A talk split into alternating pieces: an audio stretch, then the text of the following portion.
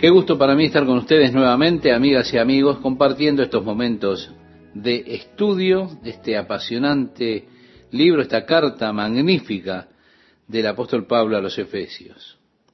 Comienza el capítulo 5 diciendo, sed pues imitadores de Dios como hijos amados.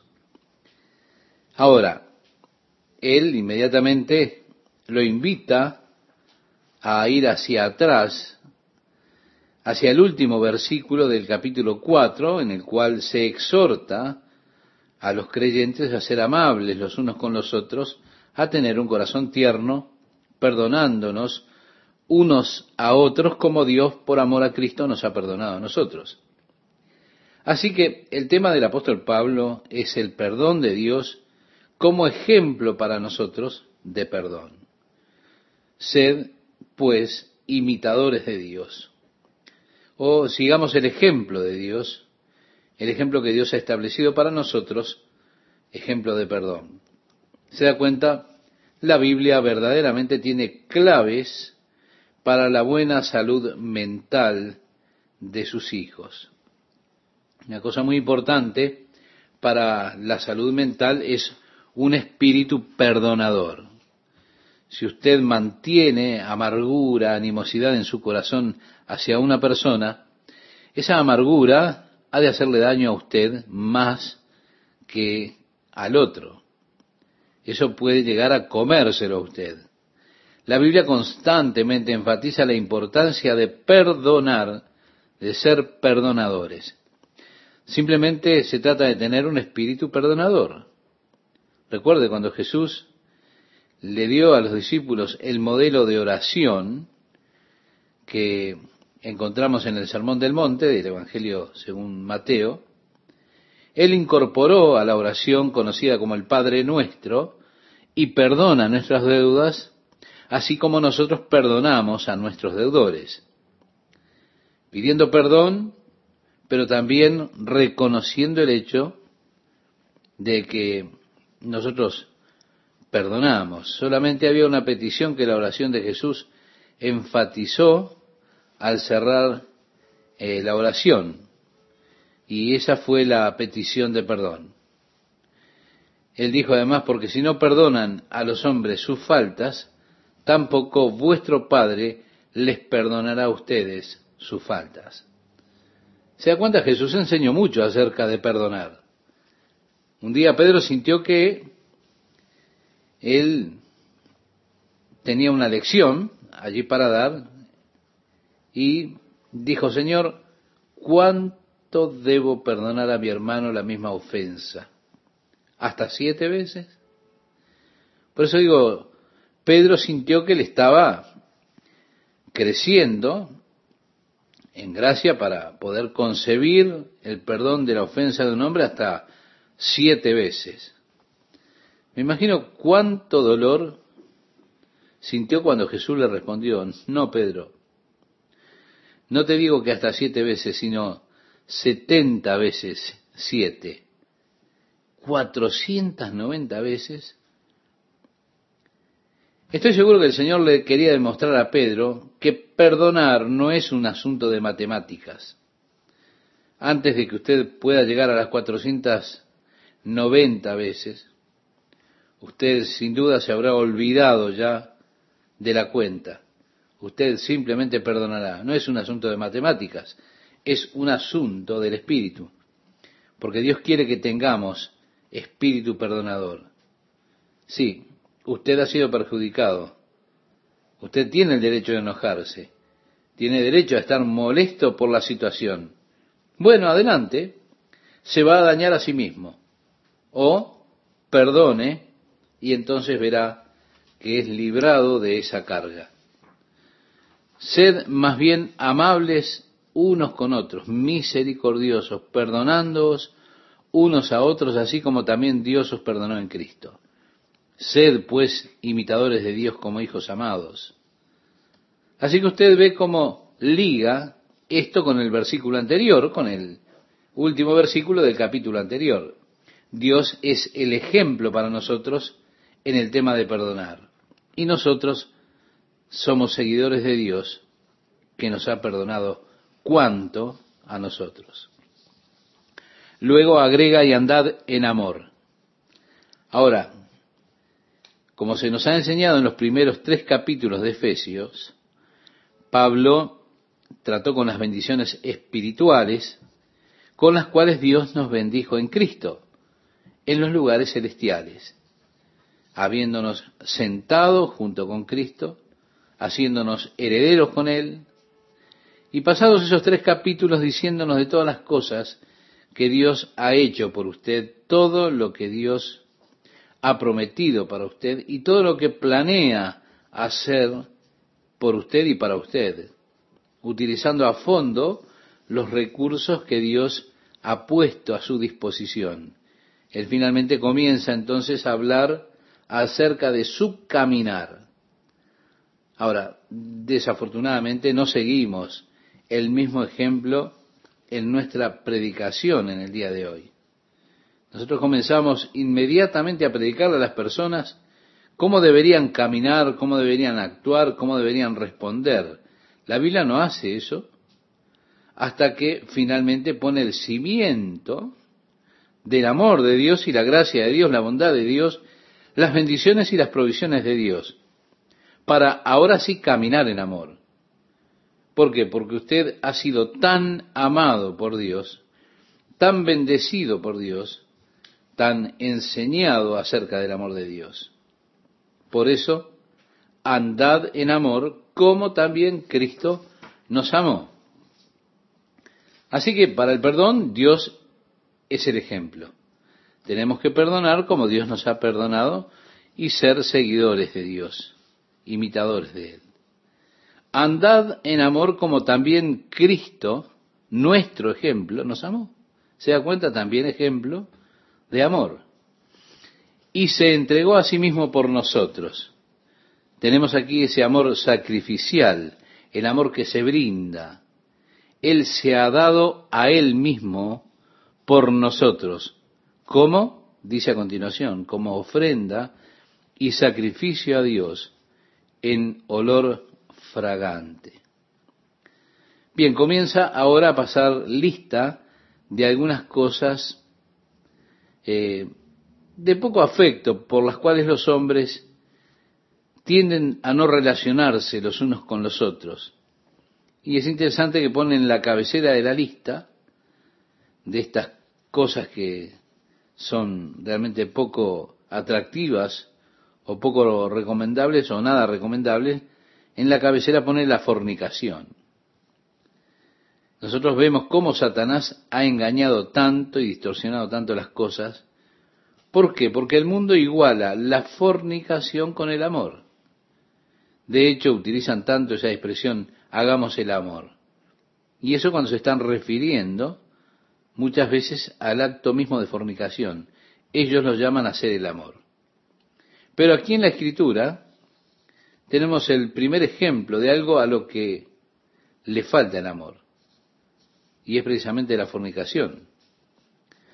Al referirnos al verdadero amor, bueno, una persona que seduce a otra en el acto de fornicación no está verdaderamente considerando a la otra persona, sino solo está considerándose a ella misma, sus propios deseos, alguna clase de satisfacción emocional, sexual eh, o de otro tipo. Verdaderamente no está considerando a la otra persona. No, no. Ellos están guiándola a un pecado realmente condenable. En una de esas obras de la carne de las cuales habla Pablo se nos dice que los que hacen tales cosas no heredarán el reino de Dios. Así que tiene muy poco que ver con el amor, cuando se guía a otra persona algo que es tan destructivo para el andar de la vida espiritual de esa persona. Es una total desobediencia a los mandamientos de Dios. Así que no es algo verdaderamente amoroso y que considera a la otra persona, muy por el contrario. Es un acto sin afecto, es simplemente un engaño de Satanás, una mentira que hace que una persona llegue a pensar que eso es hacer el amor. Eso es un acto de lujuria. El verdadero amor no está involucrado en realidad en eso. Si usted ama verdaderamente a la persona, usted tomará en consideración su conciencia, sus sentimientos.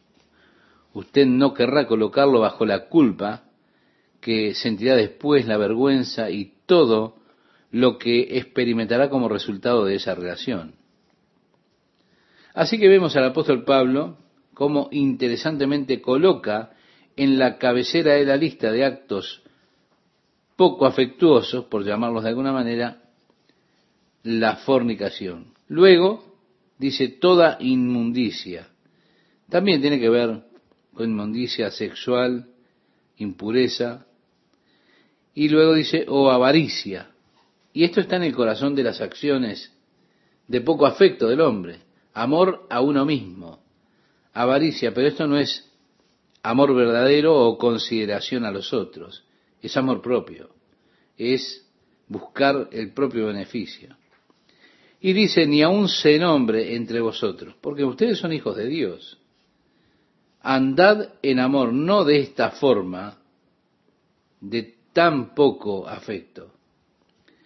Dice, ni aun se nombre entre vosotros ni palabras deshonestas, ni necedades, ni truanerías, que no convienen, sino antes bien acciones de gracias.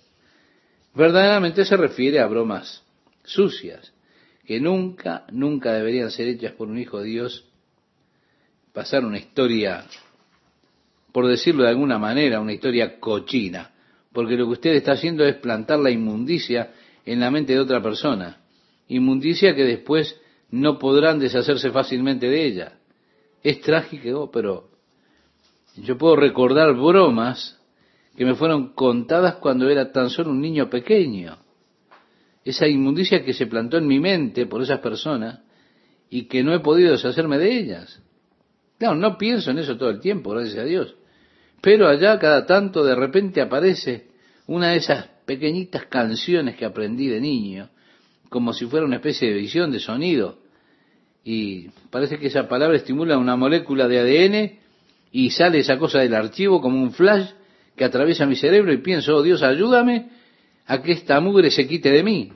Pero qué vergüenza plantar en la mente de alguien más inmundicia que ellos no se pondrán, no se podrán desprender de eso. Nos invita a ser santos permanente.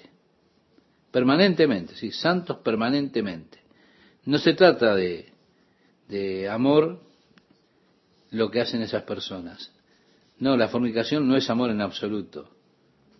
Y en lugar de esa clase de cosas, dice, sino antes bien acciones de gracias. Es decir, plantar cosas en la mente de las personas que edifiquen, que bendigan, que sean buenas, que los ayuden. Decía Pablo, porque sabéis esto, que ningún fornicario o inmundo o avaro que es idólatra tiene herencia en el reino de Cristo y de Dios. Sí, Pablo dice, ahora ustedes saben esto. La tragedia es que muchas personas no saben eso. Ellos piensan que pueden sustituir con estas cosas, piensan que de algún modo Dios les ha de sonreír por esas cosas, que las ha de disculpar, las pasará por alto. Pero mi amigo, mi amiga, Dios es un juez justo. Y todo ha de ser traído delante de nosotros cuando seamos llamados a cuentas. Lo que no esté cubierto por la sangre de Jesucristo recibirá el castigo de Dios. Nadie os engañe. Desafortunadamente muchos hombres han sido engañados en esas áreas. Pero dice, nadie os engañe con palabras vanas o al entrar en especulaciones, en la racionalización, en las filosofías, mundanas. Nadie os engañe con palabras vanas, porque por estas cosas viene la ira de Dios sobre los hijos de desobediencia. Mire, en los días de la iglesia primitiva había una herejía conocida como el gnosticismo.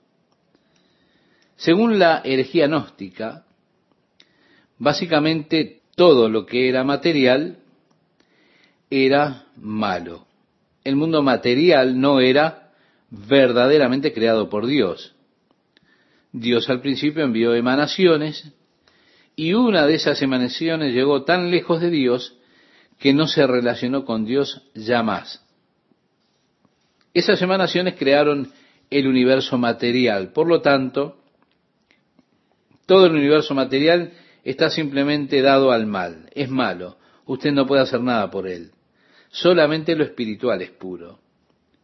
Por lo tanto, ellos enseñaban que Jesús no estuvo en un cuerpo de carne. Él, por lo tanto, era un fantasma. Era simplemente una aparición. Cuando él caminaba por la playa, no había huellas. ¿Se da cuenta? Así crearon todas esas cosas, esas historias asombrosas, negando que Jesús había venido en carne, en cuerpo. Por esto es por lo que Juan, para contrarrestar la herejía agnóstica, dijo, cualquier hombre que niegue que Jesucristo es venido en carne, el tal es anticristo. Bien, continuando con esa enseñanza de que lo material es todo malo, ellos dijeron, en tanto lo material es dedicado a lo malo, no importa lo que usted haga en su cuerpo, porque eso está anulado de todos modos. Es simplemente malo. Es parte de las cosas materiales, las cuales son totalmente malas, así que no cuentan. Dios verdaderamente no las cuenta. Lo que cuenta es lo que está en su espíritu. Así que usted puede seguir cometiendo fornicación y hacer todas esas cosas, porque verdaderamente no cuenta delante de Dios. Porque mire, todo es parte del cuerpo material y Dios está tan disociado del mundo material que todo lo hecho en el mundo material no cuenta verdaderamente en la esfera espiritual. Esa fue la enseñanza de los gnósticos y Pablo está diciendo, no dejen que nadie les engañe con palabras vanas. Y al entrar ustedes en la herejía agnóstica, había en eso mucho de racionalización y verosimilitudes y todo lo demás, pero estaban engañando personas con esas palabras vanas diciéndoles, oigan, ustedes pueden hacer lo que quieran con sus cuerpos, porque eso no importa, no cuenta delante de Dios. No está mal porque los cuerpos son material y todo se habrá de destruir. Lo que es espiritual es lo que cuenta para con Dios. ¿Se da cuenta? Dice Pablo, no seáis pues partícipes con ellos. De hecho decía, ¿no se dan cuenta que estas cosas son las mismas cosas que han de traer la ira de Dios sobre el hombre? Estas son las cosas por las cuales Dios habrá de juzgar al mundo. Y si usted es culpable de estas cosas, entonces usted será juzgado con un mundo culpable. Luego dice el apóstol, porque en otro tiempo erais tinieblas, mas ahora sois luz en el Señor, andad como hijos de luz. Es decir, una vez erais tinieblas, no andabais en tinieblas, sino que dice erais tinieblas. Pero ahora usted no está en la luz, usted es luz. Una vez su vida fue tinieblas, pero ahora su vida es luz si Cristo habita en usted. Luego dice el apóstol, porque el fruto del Espíritu es en toda bondad, justicia y verdad, comprobando lo que es agradable al Señor, y no participéis en las obras infructuosas de las tinieblas, sino más bien reprendedlas. Sí, reprendedlas. Si usted está caminando en tinieblas, entonces usted no puede tener comunión con Dios. Bien, no debemos tomar más que una actitud pasiva hacia las tinieblas. Cuando alguien viene y comienza a contarme una historia sucia, es obvio por la mirada de sus ojos y esa risita siniestra que muestran que lo que va a decir es algo sucio, entonces deténgalo, repruébelo, no lo escuche. Usted no tiene que apreciar eso. De esa forma usted impedirá que regresen más tarde con más mugre. Dice Pablo, porque vergonzoso es aún hablar de lo que ellos hacen en secreto. Por supuesto, muchas veces ellos quieren venir a contarles lo que pasó el fin de semana, las historias que tuvieron, sus proezas y demás. Dice, es una vergüenza hablar de esas cosas. Y agrega el apóstol, más todas las cosas, cuando son puestas en evidencias por la luz, son hechas manifiestas. Porque la luz es lo que manifiesta todo, por lo cual dice, despiértate, tú que duermes, y levántate de los muertos, y te alumbrará Cristo. Para quienes están durmiendo en la oscuridad, el llamado del Evangelio es ese. Levántate de los muertos, de la muerte espiritual. Jesucristo te dará vida espiritual, vida en abundancia, vida eterna. ¿Qué tal amigas, amigos? ¿Cómo están? Qué placer estar con ustedes nuevamente compartiendo estos momentos tan agradables con la palabra de Dios.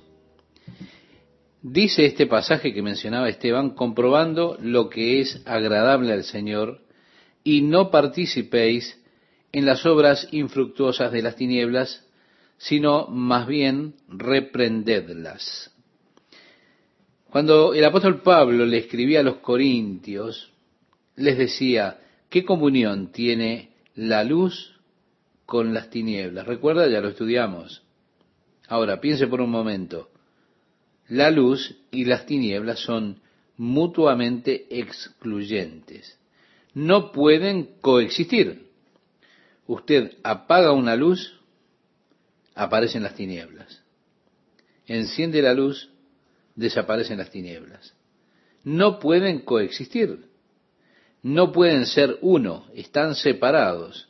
Son entidades mutuamente excluyentes. Espiritualmente usted no puede caminar en tinieblas y en luz. Si un hombre que tiene compañerismo o comunión con Dios, que está en luz, y él dice que tiene comunión con Dios y camina en tinieblas, está mintiendo, no está diciendo la verdad. Pero si nosotros caminamos en la luz como Él está en luz, entonces tenemos comunión con Dios y la sangre de Jesucristo su Hijo nos limpia de todo pecado, nos dice en el capítulo 1 de la primera carta del apóstol Juan. Así que, nuevamente, no se engañe, si usted camina en tinieblas, usted no puede tener comunión con Dios. Por eso tengan comunión con Dios y no con las obras infructuosas de las tinieblas, sino más bien hay que reprender estas obras infructuosas. Debemos tomar más que una actitud pasiva en cuanto a las tinieblas. De esa manera usted hará que ellas no vuelvan con más mugre más adelante. Decía el apóstol, porque vergonzoso es aún hablar de lo que ellos hacen en secreto. Mas todas las cosas cuando son puestas en evidencia por la luz, son hechas manifiestas, porque la luz es lo que manifiesta todo. Jesús decía en los días de su carne en este mundo, no he venido a condenar al mundo, sino para que el mundo sea salvo por mí. Y además decía que el que en él cree no es condenado, pero el que no cree ya ha sido condenado porque no ha creído en el nombre del unigénito Hijo de Dios. Y así expresaba en el capítulo 3, versículos 17 al 20, continuaba diciendo, y esta es la condenación, que la luz vino al mundo, en el Evangelio de Juan usted lo puede encontrar, capítulo 3, versículos 17 al 20, esta es la condenación, que la luz vino al mundo, y los hombres amaron más las tinieblas que la luz, porque sus obras eran malas porque todo aquel que hace lo malo aborrece la luz y no viene a la luz para que sus obras no sean reprendidas. ¿Se da cuenta? Por eso no vendrán a Cristo por causa de sus malas obras. Cristo es luz y ellos no quieren venir a la luz. ¿Por qué? Porque la luz revela la verdad acerca de ellos. Así que ellos aman estar en la oscuridad, aman estar lejos de la luz. Luego en el versículo 14 de Efesios 5 leemos, por lo cual dice, despiértate tú que duermes y levántate de los muertos y te alumbrará Cristo. Sí, a los que están durmiendo en oscuridad, este es el llamado del Evangelio. levántense de los muertos, es decir, de esa muerte espiritual, y Jesucristo les dará vida eterna. Luego agrega, mirad pues con diligencia cómo andéis, no como necios, sino como sabios. Se nos dice que andemos en amor, en el versículo 8, que caminemos como hijos de luz, y ahora que caminemos circunspectamente y aprovechando bien el tiempo porque los días son malos. ¿Cuánto tiempo se gasta aún en aquel que es el más cuidadoso planificador?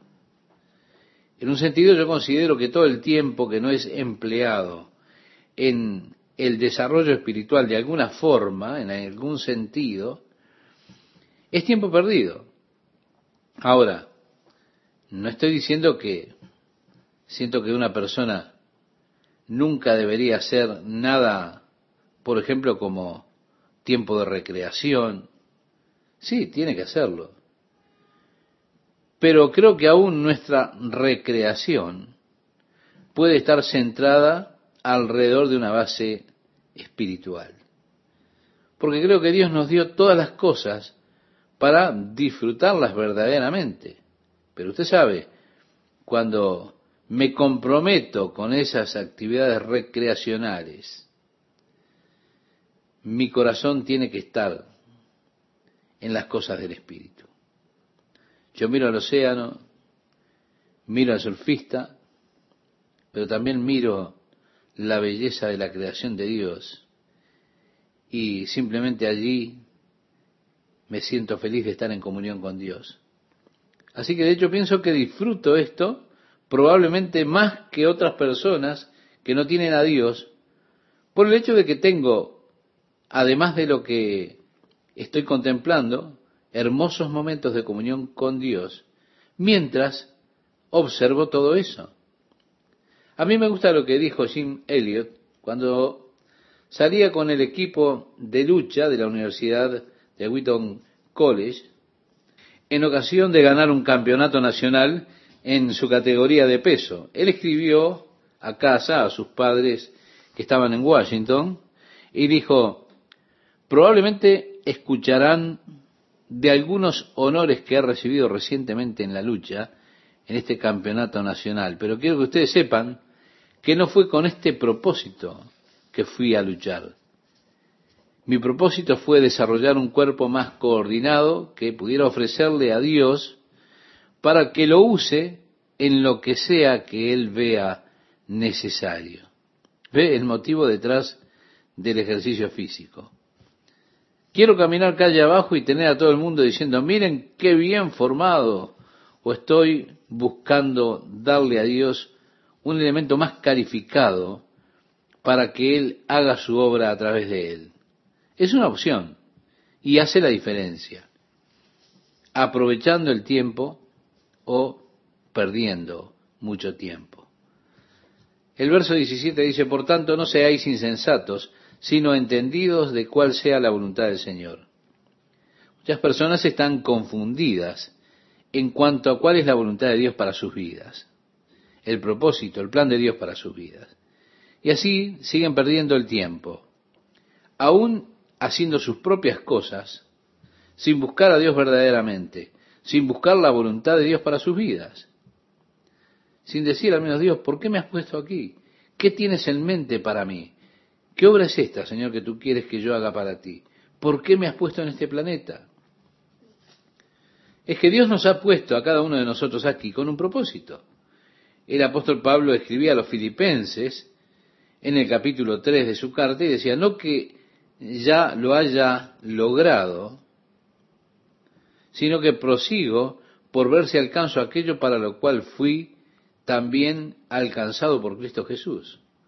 En otras palabras, cuando el Señor me detuvo, cuando iba camino a Damasco, diría el apóstol Pablo, Él tenía un plan definido para mi vida, pero no he logrado todavía aquello que Dios planeó para mí, pero voy camino de eso. Y dice, olvidando las cosas que quedan atrás y extendiéndome a lo que está adelante, a la meta, decía el apóstol Pablo. Ahora, esa debería ser la historia de cada uno de nosotros. avanzar hacia el propósito de Dios y el cumplimiento del propósito de Dios, su plan para nuestras vidas, redimiendo el tiempo y conociendo lo que Dios quiere que haga, y así están en los negocios de mi Padre. El verso 18 dice, no os embriaguéis con vino, en lo cual hay disolución, antes, bien, sed llenos del Espíritu. En el original griego esto está en tiempo presente, perfecto, lo cual indicaría un estar llenando continuamente del Espíritu, estar siendo llenos. Pero no podemos en nuestro idioma, en nuestra gramática castellana, tener una buena traducción. En el griego no tenemos un tiempo presente perfecto cuando traducimos al español.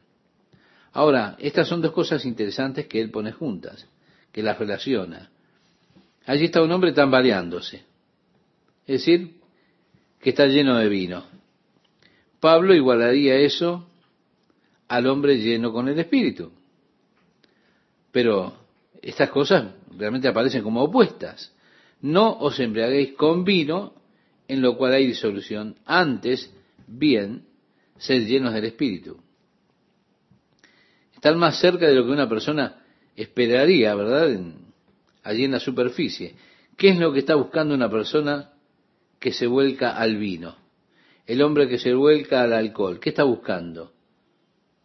Lo que vemos es que hay un vacío dentro de él y está tratando de encontrar algo que llene su vida, algo que lo satisfaga. Y allí está buscando y buscando. Si algunas personas buscan el alcohol para tener paz, para relajarse, para realizarse. Así que el hombre está buscando en el lugar equivocado. Está buscando donde nunca lo encontrará. Pero viene otro hombre con la respuesta. Él está lleno del Espíritu. Y ese vacío de su vida es ahora completo y ya no está buscando más. Ya no está buscando algo que lo satisfaga estamos satisfechos por medio de la relación con Dios en el Espíritu. Así que en vez de ser cosas totalmente separadas, vemos que hay una relación real en este mandamiento. No os embriaguéis de vino, en lo cual hay disolución, antes bien sed llenos del Espíritu.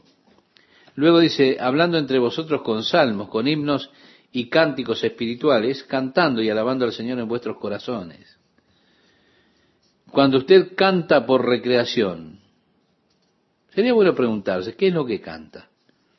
Cuando usted está tarareando una canción inconscientemente, ¿no se pregunta de qué canción se trata? A mí me gusta, por ejemplo, observar a mis nietos cuando ellos no se dan cuenta que el abuelo los está mirando, los está escuchando. Me gusta verlos jugar, me gusta ver su inventiva, el interés que ponen en diferentes cosas. Y cómo me gusta ver cuando recorren unos metros allí en un triciclo, se meten en alguna actividad y los veo cantando acerca de Jesús, cantando acerca del Señor. Yo pienso, qué hermoso es eso. Y eso debería ser verdad en cada uno de nosotros. Cantar salmos, himnos, canciones espirituales, haciendo melodías en nuestros corazones al Señor aún como parte del inconsciente.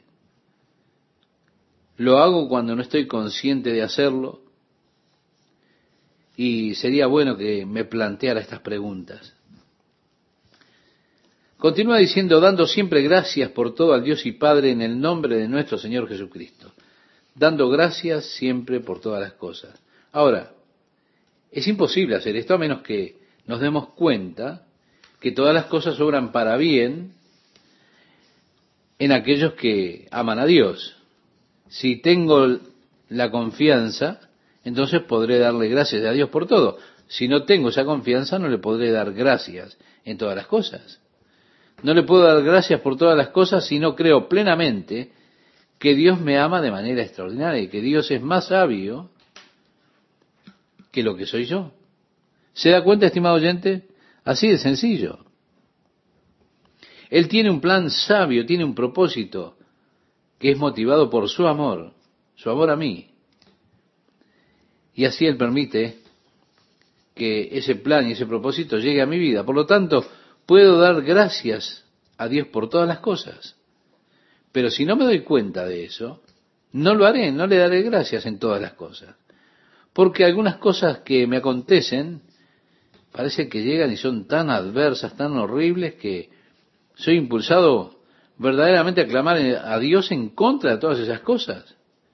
Ahora, si sé que Dios está en control de mi vida, que nada me ocurrirá, nada me sucederá si Dios no lo permite, y si sé que el Padre me ama de manera suprema, de esa forma, todas las cosas que me acontezcan sabré que ocurren para su propósito, porque Él me ama, yo le amo a Él, y Él me ha llamado conforme a su propósito, entonces puedo darle gracias a Dios aún por las cosas que no entiendo, por qué llegan a mi vida, por malas o horribles que parezcan. Luego dice, someteos unos a otros en el temor de Dios. Pablo ha venido hablando acerca de muchas de las características carnales, envidia, fornicación, todas las demás cosas. Las características de la carne son de hecho egoísmo o están centradas en uno mismo. De allí nace la ambición y todas las demás cosas, la avaricia. Todo eso proviene de nuestro egoísmo. Yo quiero las cosas a mi modo. Quiero que las personas cumplan mis deseos. Quiero que todos vayan por mis reglas. Quiero que se rindan a mí. Pero aquí se nos dice que nosotros debemos someternos los unos a los otros.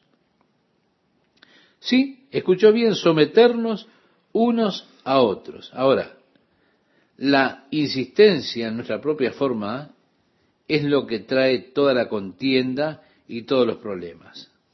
Recuerdo cuando era un niño que solían a ver allí a lo largo de la carretera avisos que decían de Burma Jave. El aviso decía últimas palabras famosas de luces que brillan. Si él no las apaga, no apagaré las mías. Es decir, no me rendiré primero, no me rendiré. Tú tienes que rendirte a mí. Esa es la base de muchas de las peleas, de muchos de los problemas, de los conflictos. ¿Cuánta contienda se podría evitar si nos sometiéramos los unos a los otros en amor? Sí, sí, someter ese punto, esa situación. Y allí viene, las casadas estén sujetas a sus propios maridos como al Señor, porque el marido es cabeza de la mujer. La cabeza allí significa autoridad. Así que como la iglesia está sujeta a Cristo, a su autoridad, así también las casadas lo estén a sus maridos en todo. Bien, esta es una regla para el matrimonio que Dios ha dado a la esposa, solo una. Debería ser simple para que ella cumpliera esta regla. ¿Por qué supone usted que Dios habrá puesto esta regla? Porque Dios entiende a los hombres. Dios sabe que un hombre es como es y allí está esa imagen de macho, que de algún modo el hombre necesita sentirse en control de la situación, que él puede, que él puede manejar la situación, siente que él es el jefe. Quiero decir, es parte de su ego de macho y Dios entiende ese ego masculino, las necesidades del hombre, le dio a la mujer entonces una característica y una regla por la cual su marido pueda sentir que él es verdaderamente el hombre de la casa y que el que controla las cosas, por lo tanto, parece algo muy compatible, él se siente amándola a ella así, de esa, de esa forma. Y así le dio Dios a la mujer esta regla tan simple la cual si ella sigue esa regla, hará que su esposo se sienta responsable y sea una persona amorosa y fácil de tratar con él. Amigas, amigos, quiero darle gracias a Dios por esta nueva oportunidad de estar con ustedes, además de saludarles e invitarles a que sigan con entusiasmo el estudio de esta apasionante carta del apóstol Pablo a los Efesios. Sí, Dios ha establecido reglas para los esposos. Y esta regla es una. Dios sabía que tenemos la tendencia a olvidarnos. Así que dio esto que es una regla para las mujeres y también para los esposos. Maridos, amad a vuestras mujeres, así como Cristo amó la iglesia y se entregó a sí mismo por ella. Ahora, ¿por qué habría Dios de demandar o mandar a los esposos amar a sus esposas de una manera tan suprema? Y eso es porque Dios comprende a las mujeres.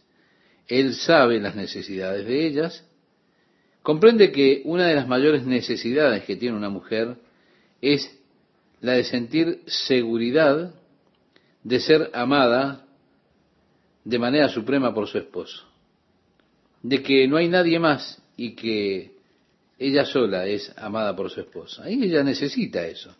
Así que Dios mandó a los esposos a cumplir con esa necesidad de la mujer, así ella puede tener la seguridad del amor de su esposo, sabiendo que es la número uno y única en su vida. Bien, todos los problemas maritales nacen de la desobediencia a estas reglas. Las reglas para un matrimonio feliz, una para el esposo y una para la esposa, pero el matrimonio tiene problemas porque estas reglas se rompen. Y cuando se rompen, comienza a complicarse la cosa. Cuando el esposo falla en mostrarle a su esposa esa clase de amor que Cristo tiene por la iglesia, ella comienza a sentirse insegura, a decir, yo no sé si Él me ama realmente. Entonces ella siente la necesidad de comenzar a protegerse a ella misma porque yo no sé si Él va a protegerme a mí o no. Y de esa forma ya comienza a desafiar las decisiones que Él toma. Pero cuando ella comienza a desafiar las decisiones que Él toma, esto lo enoja a Él porque esto significa que Él no es el jefe en el hogar. Así, cuando ella comienza a desafiar sus decisiones, él comienza a sentirse desafiado y yo tengo que mostrar que yo soy el jefe, siendo más rudo, más frío e insensible. Y cuando él se pone más rudo e insensible, ella se vuelve más insegura. Lo desafía más aún. ¿Se da cuenta? Piensa, yo no sé si realmente me ama o no. Y no creo que lo esté planeando todo tan inteligentemente. Y si lo perdemos todo, él probablemente se va a marchar, me va a dejar, y porque yo no estoy realmente segura que él me ame. Y así ella lo sigue desafiando, y este desafío tiene un efecto inverso en él, que hace que él se vuelva más frío, más distante, y piense, yo te voy a mostrar que yo soy el que manda. Y el matrimonio termina destrozado. Por otro lado, mientras la esposa se somete a él y a sus decisiones, diciendo, cariño, tú sabes, yo te dejo esto a ti, eres quien cuida de esto, yo confío en ti. Entonces él dice, oh, mi preciosa, yo no sé si lo voy a hacer bien o no, pero mi amigo ya confía en mí. Muy bien. Y comienza a sentir eso. Y a decirle, oh, eres un amor, ven aquí, cariño, la abraza. Porque él siente la libertad de expresar y demuestra así su amor a ella. Y cuanto más él expresa y demuestra su amor a ella, más seguridad tiene ella. Ella no, no siente que tenga que desafiar sus decisiones, como diciéndole, hiciste un mal movimiento, lo vamos a perder todo, pero no, no es así. Ella siente seguridad por ese amor y de esa forma tiene libertad sometiéndose a él. Y como ella se somete, él siente esa completa libertad de expresar que él tiene amor por ella, que siente amor por ella. Y entonces se pone más bueno cada vez mientras se siguen estas reglas que Dios establece. Tiene una forma de combinarse. Usted comienza a ir en una dirección y eso comienza cada vez más a apartarlo y así si usted se encuentra sin salida aquí en su matrimonio, se da cuenta donde cada decisión es desafiada. ¿Por qué te pusiste esa camisa hoy? ¿Estás seguro que querés ponerte esa corbata? Se da cuenta, tal vez incluso está de acuerdo con lo que él quiere hacer, pero ella lo desafía. Él dice, estoy pensando en llevarte a cenar afuera hoy, cariño, o no sé si quiero ir a cenar afuera o no. Y usted lo desafía a él, mientras él dice, te voy a llevar a cenar, usted dice, no sé si quiero ir. Y no le permite tomar una decisión. Ahora, en algún punto alguien tiene que ceder. Alguien tiene que romper esa rutina que lo está apartando del otro. Usted tiene que romper la rutina, alguien tiene que rendirse. El esposo tiene que comenzar a mostrar más amor a su esposa, él tiene que hacer que ella se sienta más segura de ese amor, él tiene que continuar expresando su amor, dejando que ella sepa que no hay nadie más en su vida y que nunca habrá nadie más que ella es para toda la vida hasta que la muerte lo separe. Él no tiene intención ni deseo por nadie más. Y cuando ella comienza a sentir esa seguridad, entonces ella va a ser libre de dejarle a él hacer aquellas cosas que él siente que debe hacer o que quiere hacer. Y usted puede tener las cosas entonces así, o las puede tener yendo en otra dirección, y de una manera, como decíamos anteriormente, las cosas van a hacer que uno a otro se ayuden y el matrimonio será el cielo en la tierra, mientras seguimos las reglas que Dios ha establecido, mientras se toman esas reglas en cuenta como base para el esposo como un hombre y para la esposa como una mujer. Dios es tan inteligente, se da cuenta, él tiene todo arreglado. Él lo hizo tan simple, en lugar de decir, bueno, aquí están 55 reglas para un matrimonio feliz. No, Dios sabe que las olvidaríamos. Así que él dio solamente una regla para el esposo y otra para la esposa. Y aún así, mire, se tiene dificultad con esa regla, ¿verdad? Nos olvidamos tan fácilmente. Ella debería saber que la amo. Vengo para casa a cenar todas las noches, después de todo. ¿Se da cuenta? Hay algo interesante acerca de las mujeres y por supuesto es por eso que nosotros somos atraídos por ellas. Yo realmente no creo que usted pueda decirle a su esposa lo suficiente que usted la ama. Si cuando ella abre los ojos de la mañana, usted la mira allí en la cama y le dice, oh querida, eres hermosa, te amo. Después se sientan a desayunar y usted nuevamente la mira a los ojos y le dice, cariño, te amo tanto. Y luego cuando le da un beso antes de irse a trabajar, le dice, te amo, nos vemos luego. Después, dos o tres veces en el día, usted le llama por teléfono y ella dice, hola, ¿qué quieres? Y usted le dice, yo solo quería decirte, cariño, que te amo. Pienso que eres genial. Bueno, créame que cuando usted se acueste a la noche, usted va a escuchar la pregunta, cariño, ¿me amas? ¿Se da cuenta, mi amigo? Ellas necesitan tener la seguridad de su amor. Usted se lo ha estado diciendo todo el día, pero ellos quieren también que se lo diga al final del día. Y no solo de manera verbal, el amor es demostrado en acciones y también en, compartir, en dar. Por eso dice, amen a sus esposas como Cristo amó a la iglesia y se entregó a sí mismo por ella. Entréguese a usted mismo a ella, mostrando su amor en su entrega a ella. Estas son las reglas para un hogar feliz. El apóstol Pablo continúa y se basa en esta ilustración de Cristo y la iglesia como una ilustración realmente de tipo perfecto en cuanto a la relación marital. Él, Jesucristo, se entregó a sí mismo por la iglesia. ¿Para qué? Para santificarla, habiéndola purificado en el lavamiento del agua por la palabra, a fin de presentársela a sí mismo una iglesia gloriosa. ¿Sabe? La esposa que es sofocada con amor florecerá hermosamente. Mientras florecemos en el amor de Jesús, el propósito es que Él pueda presentarse ¿sí? Él quiere presentarse para Él mismo una iglesia gloriosa.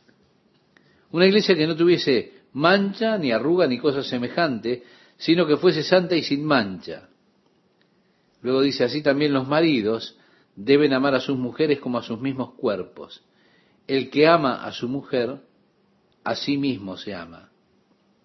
Es usted el que se va a beneficiar cuando le muestre su amor a su esposa.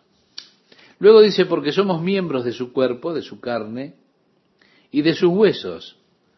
Por esto dejará el hombre a su padre y a su madre, y se unirá a su mujer, y los dos serán una sola carne. Grande es este misterio. Mas yo digo esto respecto de Cristo y de la iglesia. Por lo demás, cada uno de vosotros ame también a su mujer como a sí mismo, y la mujer respete a su marido. Así es con las relaciones. Se trata de someterse unos a otros. Esposas, sométanse a sus esposos. Esposos, amen a sus esposas soberanamente. Bien, ahora entra en las relaciones de padres e hijos. Y dice, hijos, obedeced en el Señor a vuestros padres, porque esto es justo. Si esto en el Señor pienso que es importante.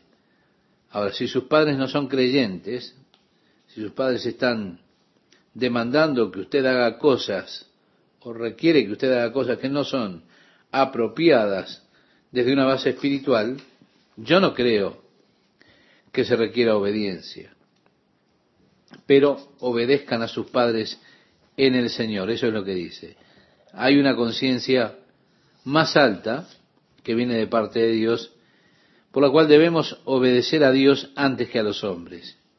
Si lo que se requiere de mí viola mi conciencia ante Dios, entonces eso no debe ser el estándar que guíe mi vida.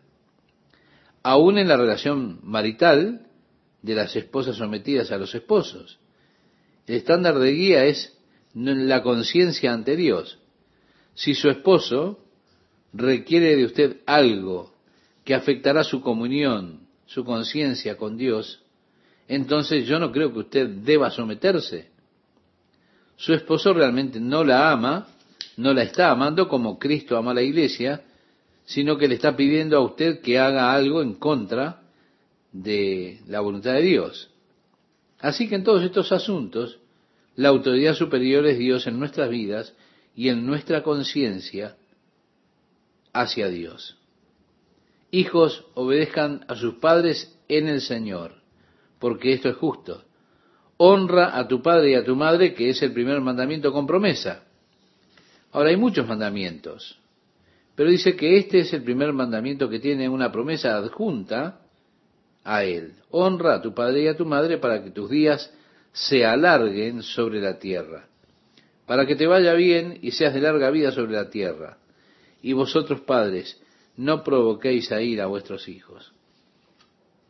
Creo que una de las cosas más crueles que he visto hacer a los padres es tentar a los hijos al punto de la distracción, enloqueciendo a sus pequeños hijos. Y allí están, sosteniendo un caramelo en la mano, una galleta, y entonces cuando ellos van a alcanzar ese caramelo se lo sacan. Se lo sacan y lo alejan. Y así crean una frustración hasta que el niño no lo puede alcanzar no provoquéis a ira a vuestros hijos. Eso es cruel. Es cruel burlarse o lo que sea por el estilo en esas provocaciones a un niño. Eso no está bien. Es abusar mentalmente de un niño. Pero hay personas que hacen que el niño termine gritando de frustración. ¿Se da cuenta? No provoquéis a ira a vuestros hijos. Pienso que podemos hacerlo, demandándole a un niño tareas, tareas que son irrazonables. Y uno dice, después de todo es mi hijo, tiene que ser un genio. Ellos son tan inteligentes, ellos hablan delante de todos, caminan, mis hijos tienen que ser súper inteligentes y especiales. Y así intentamos a veces presionarlos más allá de sus capacidades y en lugar de ayudarlos los frustramos. Necesitamos tener cuidado de no presionarlos tanto que lleguemos a frustrarlos. No provoquéis a ira a vuestros hijos, sino criadlos en disciplina y amonestación del Señor. Es decir, enséñenle acerca de Dios, enséñele acerca de las cosas de Dios a su hijo, enséñele de los caminos de Dios. Luego dice, siervos, obedeced a vuestros amos terrenales con temor y temblor, con sencillez de vuestro corazón como a Cristo, no sirviendo al ojo como los que quieren agradar a los hombres, sino como siervos de Cristo, de corazón, haciendo la voluntad de Dios. Bien, estimado oyente, se nos dice en las Escrituras que cualquier cosa que usted haga, que usted realice, de palabra o de hecho, todo lo que haga lo haga para la gloria de Cristo, o que lo haga como si estuviera haciéndolo para Cristo. No sé qué clase de trabajo tiene usted, no es ese el caso, no importa qué clase de trabajo esté haciendo. Lo que importa es que usted piense, soy testigo para Jesucristo.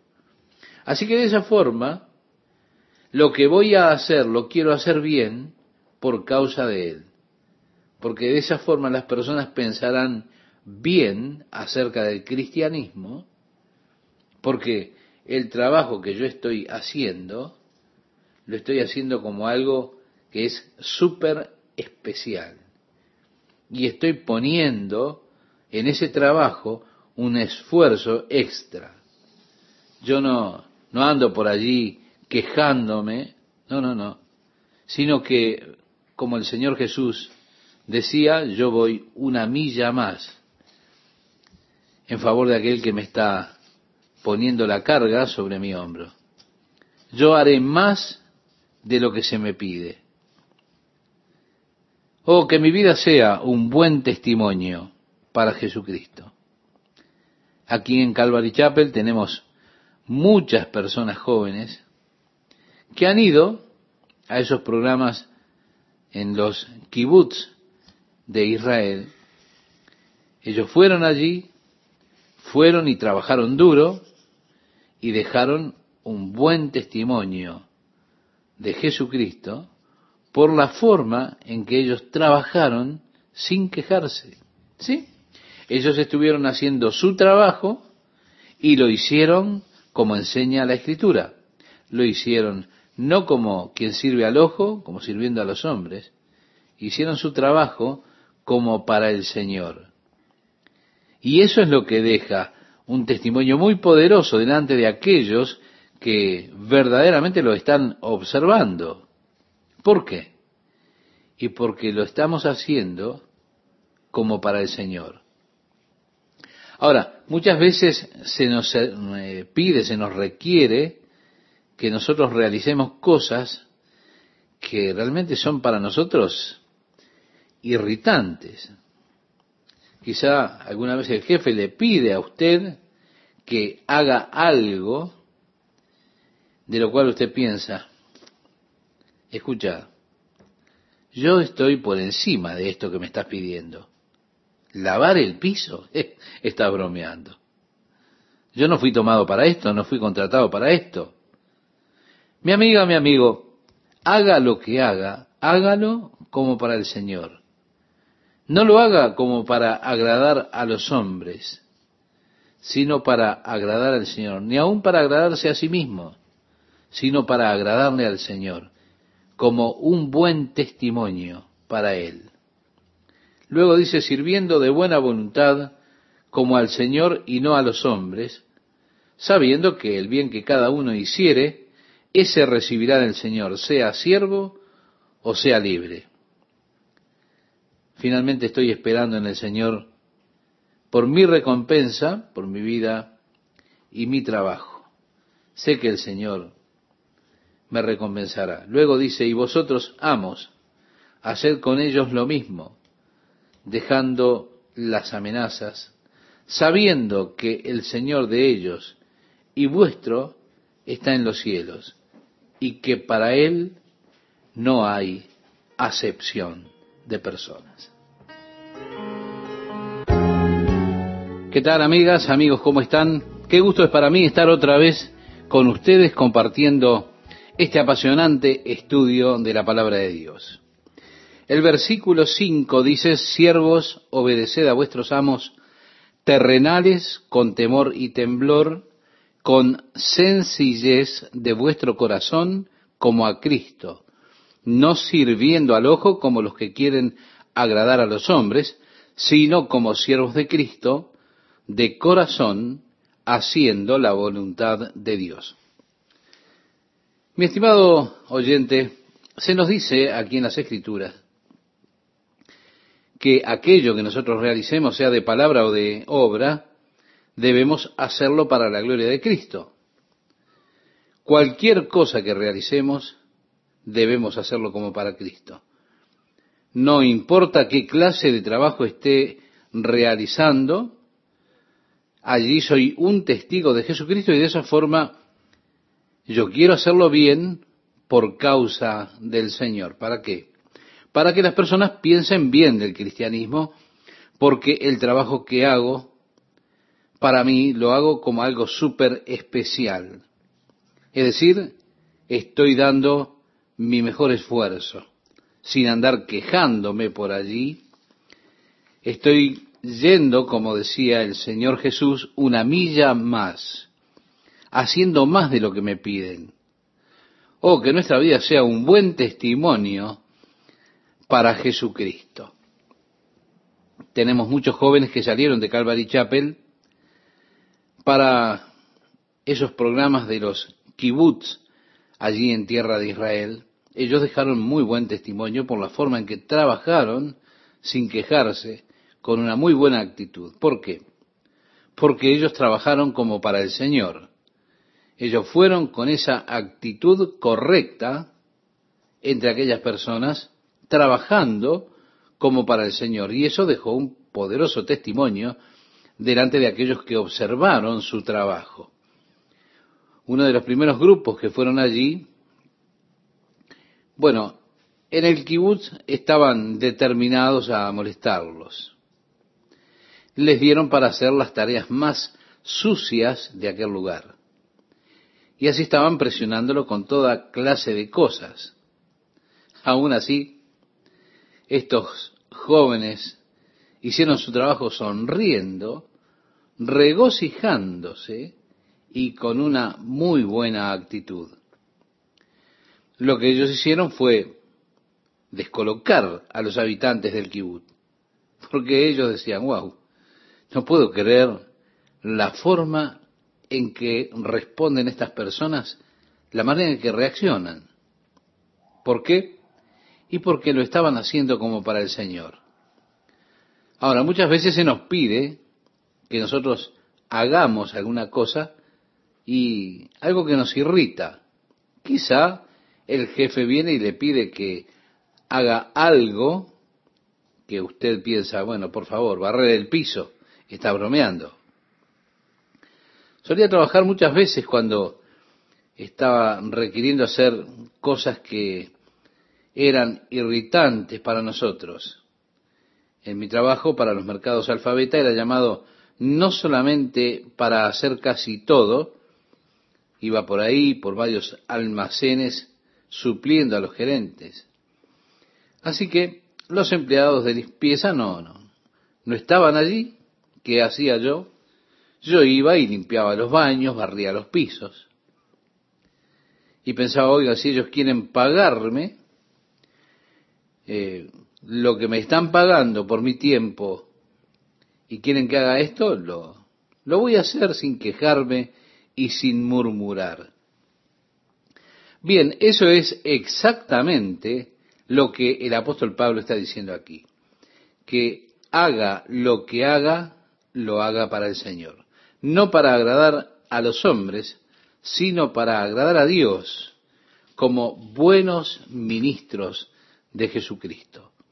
Y dice además, sirviendo de buena voluntad como al Señor y no a los hombres, sabiendo que el bien que cada uno hiciere, ese recibirá del Señor, sea siervo o sea libre. Estoy mirando finalmente al Señor para para que me dé Él su recompensa por lo que he hecho en mi vida. Luego dice, y vosotros, amos, si usted está en esa posición de empleador, haced con ellos lo mismo, dejando las amenazas, sabiendo que el Señor de ellos y vuestro está en los cielos y que para Él no hay acepción de personas.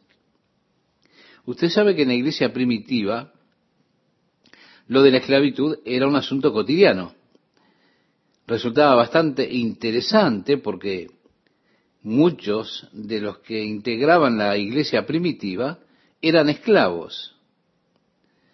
Pero había muchos que eran amos, que a su vez tenían muchos esclavos.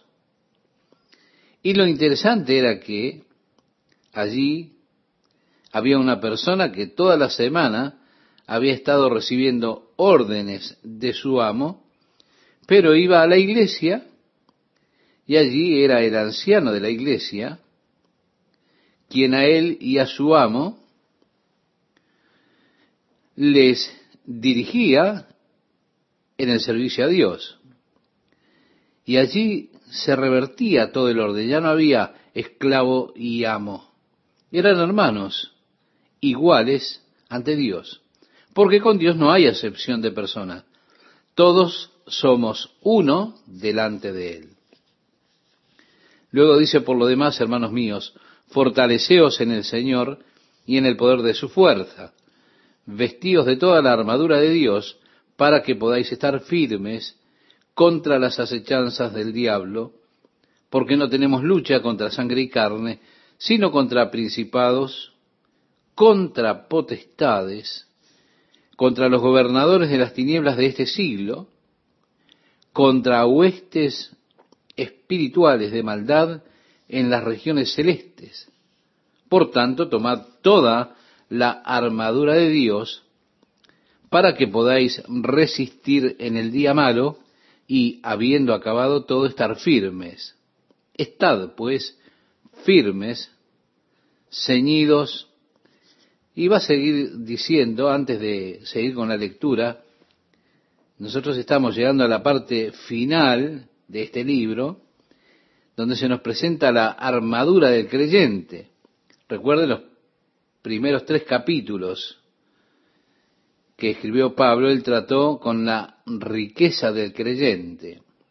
Los dos siguientes, o dos capítulos y medios, él trató con el caminar o el andar del cristiano, del creyente.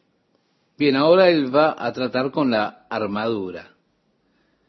En los tres primeros capítulos habló de las posiciones que tienen los creyentes sentados con Cristo. En los dos y medio capítulos siguientes, reitero, trató del andar, pero ahora trata de estar firmes. ¿Nota el contraste? Fortaleceos en el Señor y en el poder de su fuerza. Es decir, ustedes tienen que saber que no tienen fuerza en ustedes mismos. Es el Señor quien les da la fuerza. Sin Él no podemos hacer nada. Pero, como bien dice la carta a los filipenses, en el capítulo 4, verso 13, todo lo puedo en Cristo que me fortalece. Por lo demás, hermanos míos, decía Pablo aquí, fortaleceos en el Señor y en el poder de su fuerza, vestidos de toda la armadura de Dios. Vemos, Pablo está mirando ahora como una figura, el soldado romano, que se vestía para la guerra. Y como cristianos estamos en una batalla verdadera, es una batalla espiritual. No estamos contendiendo como el soldado romano con carne y sangre. Nuestra lucha es contra potestades, principados, poderes que son entidades espirituales. Son los capitanes y tenientes de las jerarquías demoníacas.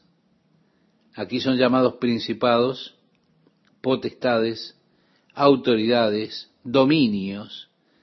Sí, tienen diferentes rangos de espíritus malignos. Y ahí es donde reside nuestra verdadera batalla, en la esfera espiritual, luchando esas batallas espirituales.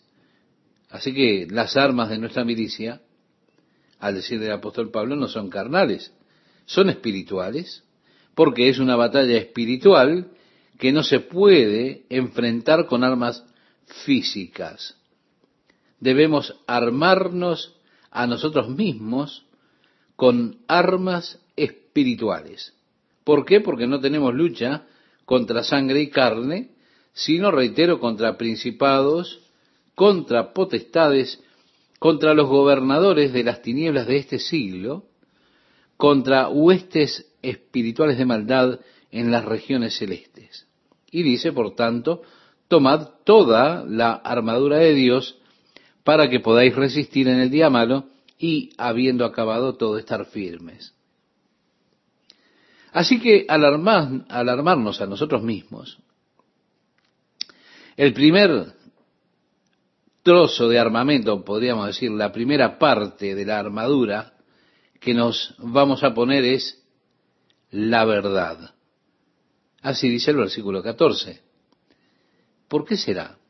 Y sin duda porque el enemigo siempre está viniendo con sus mentiras. El mismo Jesús dijo que el diablo es el padre de mentiras. Él siempre está tratando de mentirle a usted acerca de Dios, acerca de la naturaleza de Dios, del carácter y de la actitud de Dios hacia usted. El diablo siempre trata de mentirle acerca de la actitud de Dios hacia el pecado. Como si Dios dijera, oh, verdaderamente no interesa podés hacer lo que quieras, total, Dios te perdona. Y demás cosas, Él presiona en ese punto para que usted use la gracia de Dios como una cubierta para la lascivia, engañándose usted a usted mismo. Se da cuenta la verdad, es importante es muy importante que usted esté armado con la verdad. En segundo lugar, y vestidos con la coraza de justicia. Es ese compromiso de nuestro corazón para hacer lo que está bien delante de Dios. Es que necesitamos tener eso como un compromiso de vida que nosotros podamos decir, quiero hacer lo correcto. No observar la situación para luego determinar, a ver, a qué lado me inclino, según me guste, sino tener simplemente esa determinación de vivir una clase de vida justa. Sí, esa es la justicia. La justicia incluye o constituye las acciones justas hacia aquellos que me rodean. La impiedad está en no hacer las cosas correctas a nuestro prójimo. La piedad tiene que ver con hacer lo correcto hacia Dios, la relación correcta con Dios. La impiedad es la relación equivocada con Dios. Así que Puede haber impiedad en mi relación con Dios y en mi relación con el hombre, con el prójimo. Ahora, Pablo se encuentra aquí hablando acerca de la piedad. Y debo tener eso como un cimiento básico, la cota de justicia. Lo habré de hacer lo mejor que Dios me ayude a hacerlo. Quiero vivir correctamente. Esa es mi decisión. Y así debe pensar, estimado oyente. Luego dice, y calzado los pies con el apresto del Evangelio de la paz. Es que el deseo de Dios es que vivamos en paz los unos con los otros y también en paz con Él. Vivimos en un mundo lleno de contienda, lleno de maldad. Hablamos de relaciones matrimoniales, pero ¿cuántos hogares están llenos de contienda.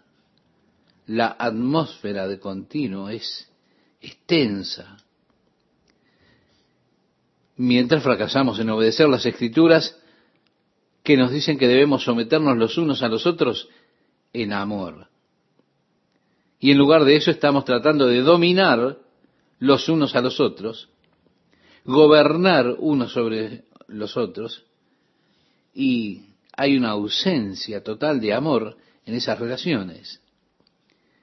Quizá estamos peleando por las cosas más ridículas y no nos rendimos. Y no nos sometemos en ese punto, hacemos énfasis para tener la última palabra y dejando así un sabor amargo. Y la escritura dice, la blanda respuesta quita la ira. ¿Cuántas veces en una situación tensa, en donde se está a espada en mano, todo el asunto se puede esfumar simplemente si una persona dice, ¿sabes, ¿sabes que creo que tenés eh, razón? Qué tonto fui al pelear por esto. Es muy probable que tengas la razón. De repente todo el problema se esfumó cesa la contienda. ¿Por qué encontramos tan difícil hacer eso? Admitir que nos equivocamos. Admitir que la otra persona probablemente tenga razón. Mire, aun cuando sabemos que estén equivocados, ayúdanos, Señor, para poder lograrlo. Luego dice, sobre todo, tomad el escudo de la fe. Si la fe, la confianza en Dios, es de lo que está hablando aquí. Y dice con que podáis apagar todos los dardos de fuego del maligno. Satanás está constantemente atacándonos nuestra fe en Dios, la habilidad de Dios, el poder de Dios, es el que tiene que obrar en mí. Puedo ponerme firme en contra de los ataques del enemigo si realmente confío en Dios. Luego dice, y tomad el yelmo de la salvación.